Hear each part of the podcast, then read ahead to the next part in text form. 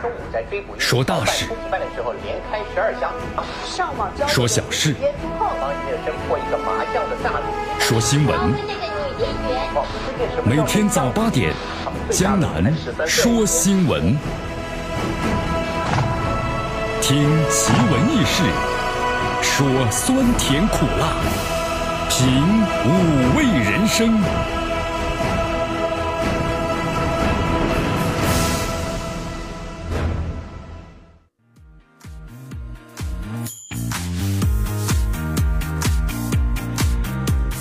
哎呦，这姜还是老的辣呀！啊，哎呦，节目一开始，江南就说了这么一句人生感慨，怎么回事啊？今天江江南编新闻的时候看到了一则新闻，啊，什么新闻呢？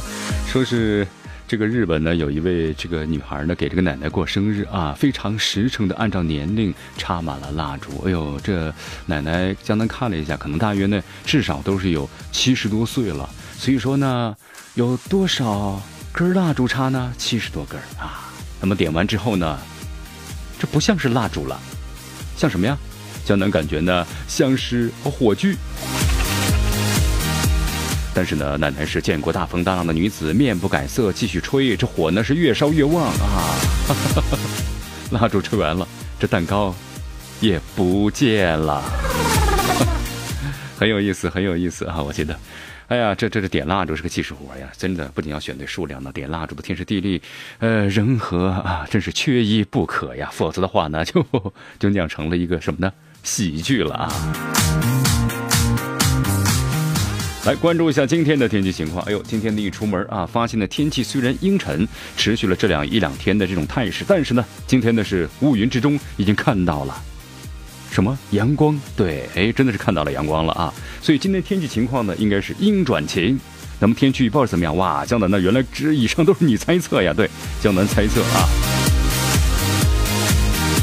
来看一下，哎呦，八九不离十啊！今天天气情况呢，天气预报说了是阴转多云啊，差了一点点。最高温度呢二十度啊，持续有点下降了，所以这两天呢，希望大家要多穿件衣服啊，以免着凉感冒了。最低温度十五度，空气指数二十是优。哎呦，今天的空气非常的好，所以希望大家呢有空的话多出来走一走，呼吸一下新鲜的空气。还是那句话，什么话呀？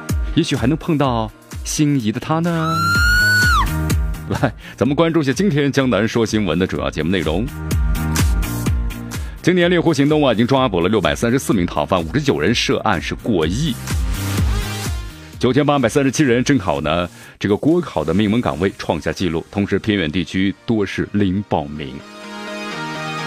年收入十二万是高收入吗？嗯，媒体的解析：乌龙背后的民意焦虑。中石油呢，伊朗项目首船两百万桶的原油发运回中国。空管系统今年呢出现了十七起不安全的事件，华东局开展了大的整顿。贾静龙杀人案，姐姐称弟弟的死刑执行令尚未签发。同时呢，今天是周二，对吧？咱们邀请一位嘉宾走进我们的直播间，那就是大家非常熟悉的江南故事会。这位嘉宾会为大家讲述自己怎样创业的故事呢？欢迎大家收听。好，以下时间呢，咱们就一起进入资讯早早报。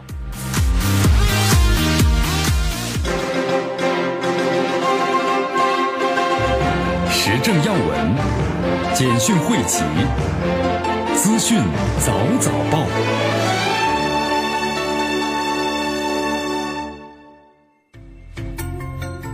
资讯早早报，早听早知道。来，以下时间呢，欢迎大家继续收听和关注江南为你所带来的绵阳广播电台 FM 九十六点七，我们的综合广播。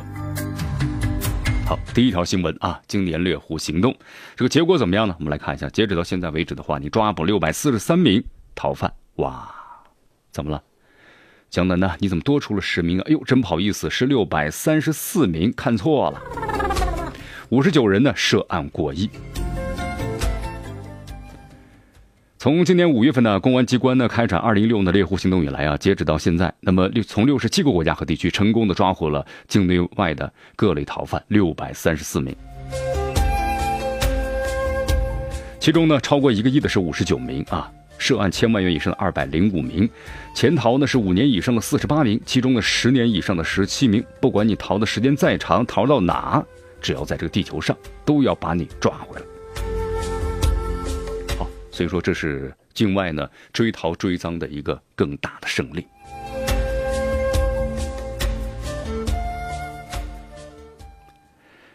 那么，这个领导小组的组长啊，孟庆峰特别表示，呃，孟庆峰呢，他其实也是咱们国家公安部的副部长，是猎狐行动的主要的负责人。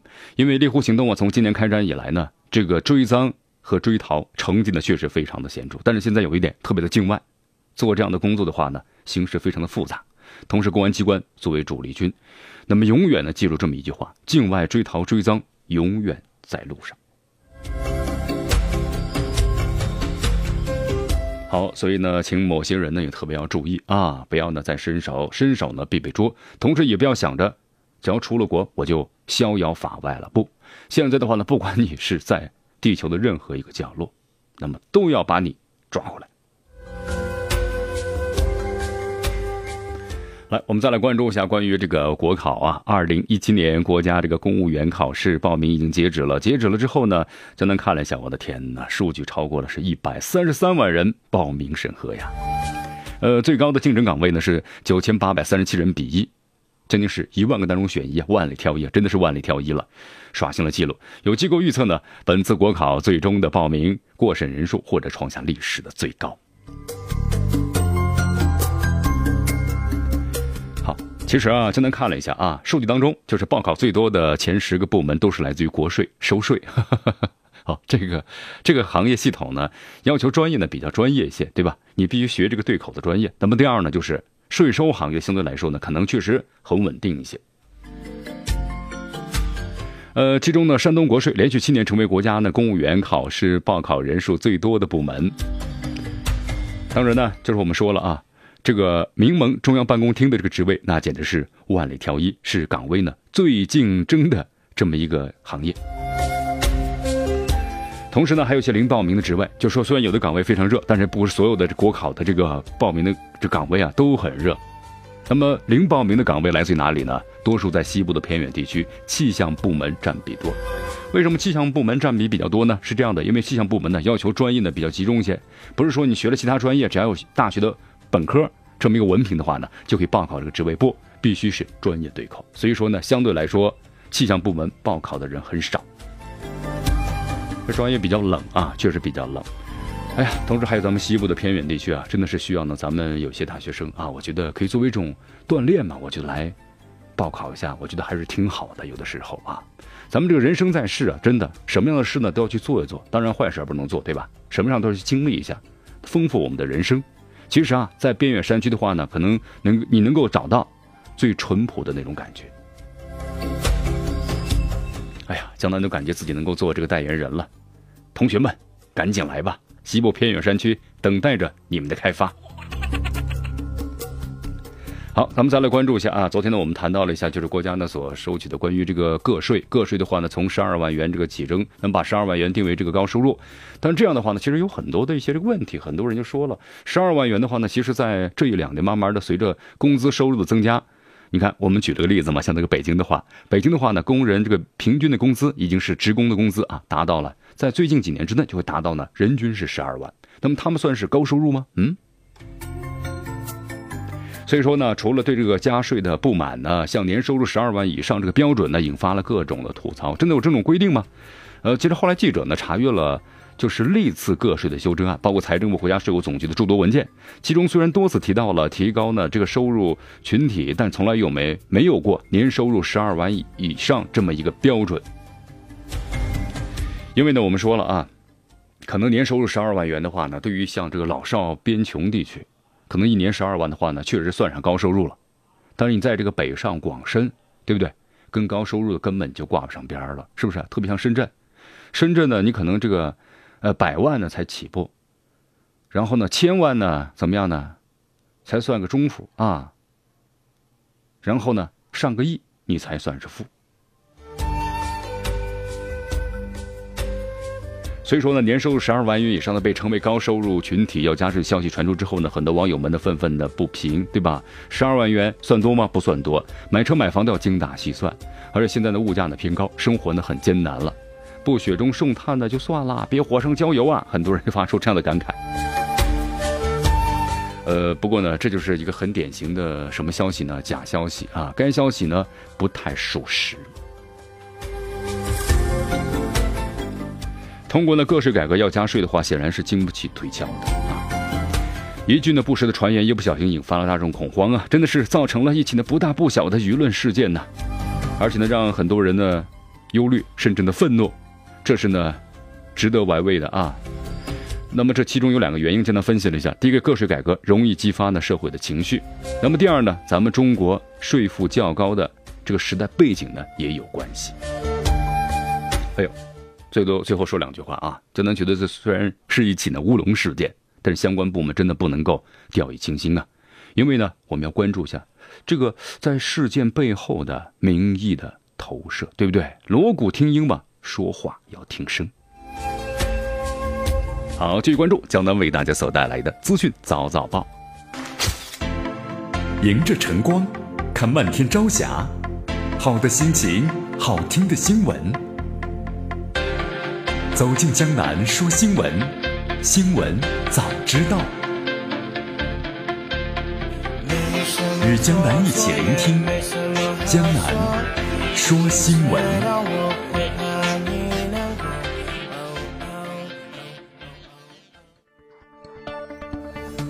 好，资讯早早报，早听早知道。来一下时间呢，欢迎大家继续收听和关注江南能为你所带来的节目。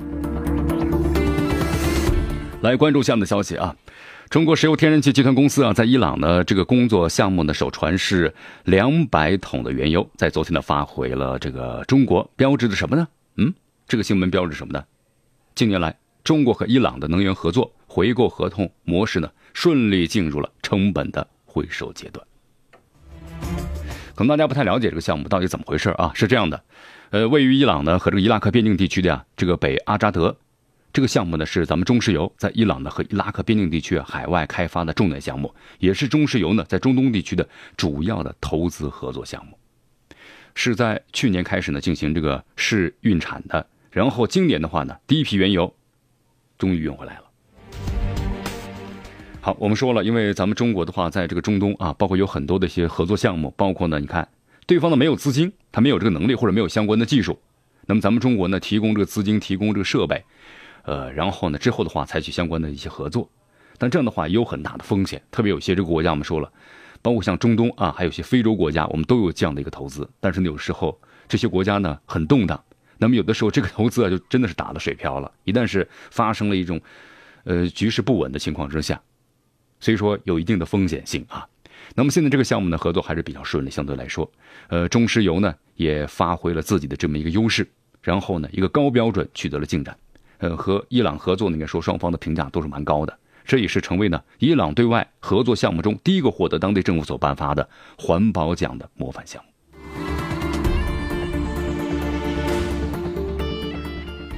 好，我们再回到这个国内啊，我们再来说一下关于这个空管。空管的话，昨天呢我们在头条关注节目当中特别谈到了。好，空管上海的这个。虹桥机场发生的两机呢，差点相撞这么一个事件。如果一旦相撞的话，后果真的不堪设想。好，后来有关的相关责任人都受到了一一的，包括行政的这个警告，还有这个处罚等等。哎，但是我们就在分析个事件啊，为什么会有？之后的话呢，有一些帖子，包括呢这个文章就说了，空管人员在最近三年之内，这个工资收入呢是减薪，就是说这三年的话呢，不仅是没有加薪，反而是减薪了。那么他们的工作呢，每天是十四个小时左右，非常的繁重，但是呢，他们和这个飞行员的收入相差了不只是十分之一呀。可能这工资收入低啊，导致了情绪的不满。但是不管怎么样，我们说了，这个工作可千万不能够掉以轻心了。既然在这个岗位上工作的话，那就具有责任心，不能以任何的理由来疏头。呃，那么现在的话呢，关于这个空管，华东空管局召开了专题安全委员会，针对呢现在安全细化工作作风，提出了一些工作的要求，必须要进行安全的整顿。对，这里面是不是有人为的因素，对吧？那么这个军民航相撞，还有管制、带薪等空管四大危险源，进行了一个全面的开展和整顿，同时呢，围绕具体内容认真进行自查和自救。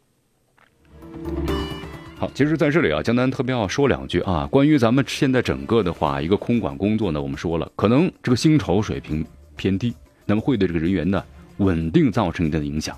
但是呢，这不能成为一个理由而忽视自己的责任，因为一旦空管工作出现失误的话，那这个结果是不堪设想的。当然，从另一个方面来讲的话呢，我们也希望通过这个事件，能够呢关注一下咱们空管人员的薪金待遇。好，我们再来关注一下这个贾静龙杀人案。贾静龙的话呢是被判处了这个死刑，但是现在的话呢已经申诉了，对吧？申诉之后，那么最高法院的话呢还没有进行最后的核实，没有下达执行死刑的命令。好，这个事儿的话，大家可以去查询一下啊。其实原因呢也很简单，这个贾静龙呢把他们的村支书给杀了，为什么杀呢？也因为拆迁的事情。呃，现在的话呢，他的姐姐贾静媛呢。已经向最高检呢递交了这个申请书，到目前为止的话呢，最高法院也没有下达执行的是死刑的命令。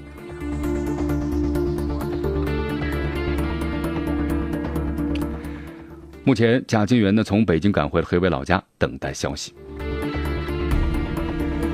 来，我们再来到咱们中国的内蒙古的这个锡林郭勒盟啊，锡林郭勒盟的话呢，最近呢出了一件事儿，什么事儿啊？就有这个游客呀，发现在一处这个湖泊上啊，一下子出现了什么呢？上百只的天鹅，就当时看了觉得很像天鹅，后来把照片拍下来之后呢，给下到当地镇上的时候啊，给这个护林员说了，护林员马上给森林公安进行了报警，那么怀疑是遭到了猎杀，但是也不排除呢是是不是有类似于像禽流感这样的一些鸟类的疾病。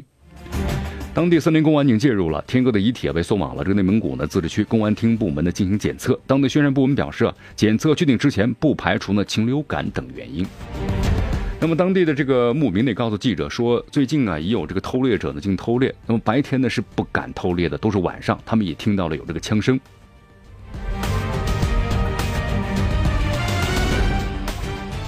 好，目前的森林公安介入此事，正在进行调查，对周边群众也进行大量的走访，希望能够发现相关的线索。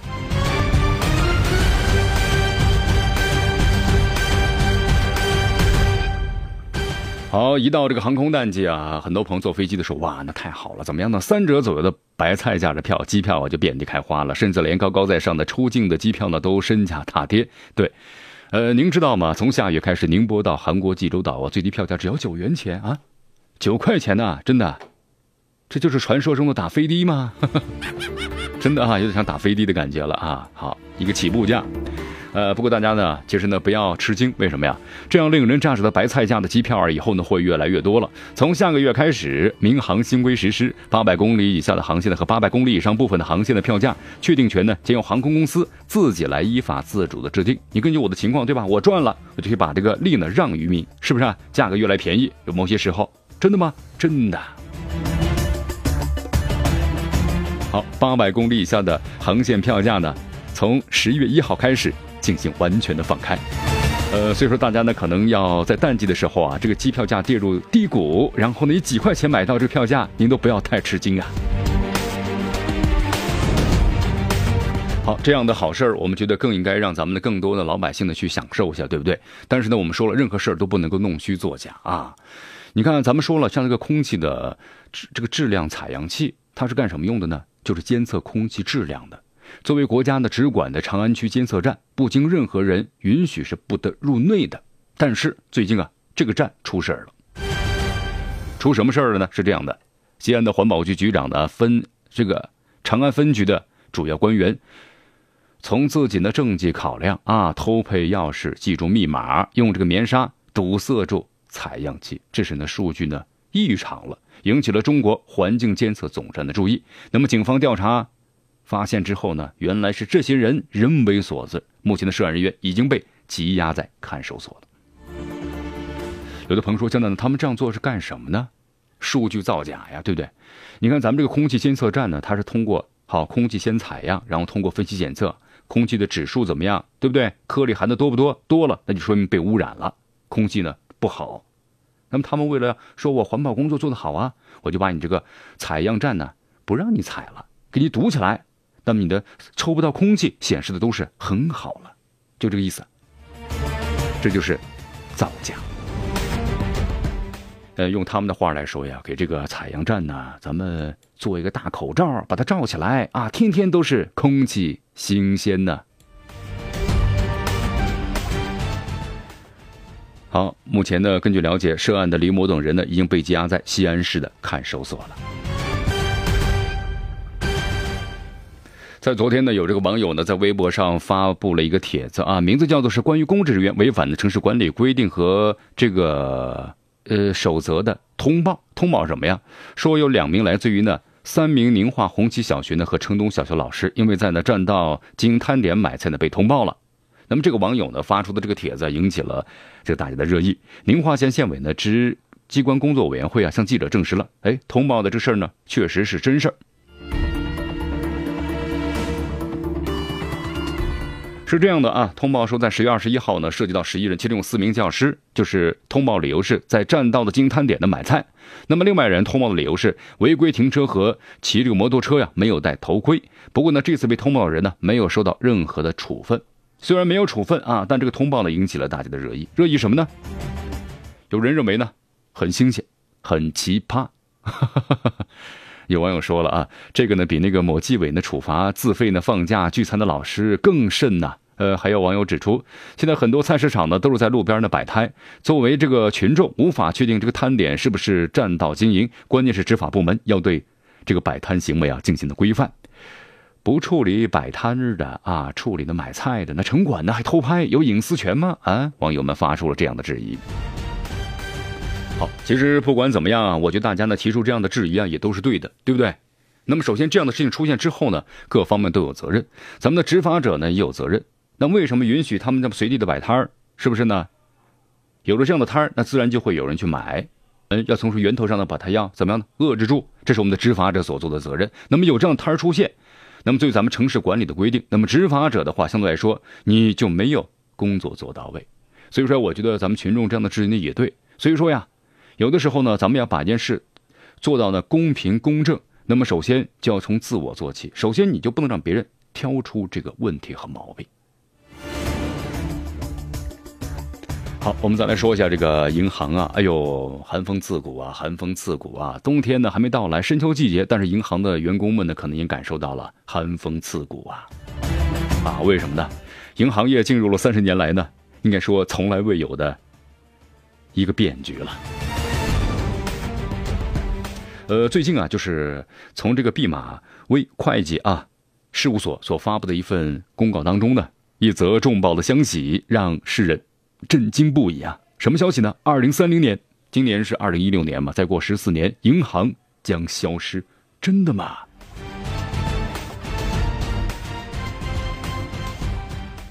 如果这消息是真的话啊，不，江南还是挺相信的，因为根据现在整个金融业的一个发展趋势来看的话呢，如果银行它不改的话，不改变的话，融入现在这个互联网金融时代的话呢，可能银行人的噩梦即将到来了。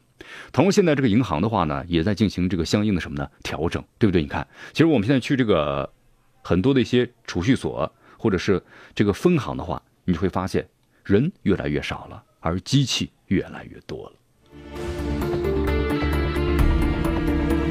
所以说啊，咱们的这个银行呢，你看面面对着什么呢？人工智能化的威胁呀，危机愈演愈烈，传统银行何去何从呢？这真的是一个课题啊！现在咱们第三方支付啊，对这个传统银行业呢，已经是一个非常大的威胁了啊！就能想起了马云曾经说过的一句话，那句话这么说的，就是“银行不改变，我们就改变银行”。哎呦，这句话挺威胁是吧？啊，哎，范冰冰最近呢，在这个大学当中宣传新电影遭到威胁，不离开就给你全场断电。哎呦，这怎么回事啊？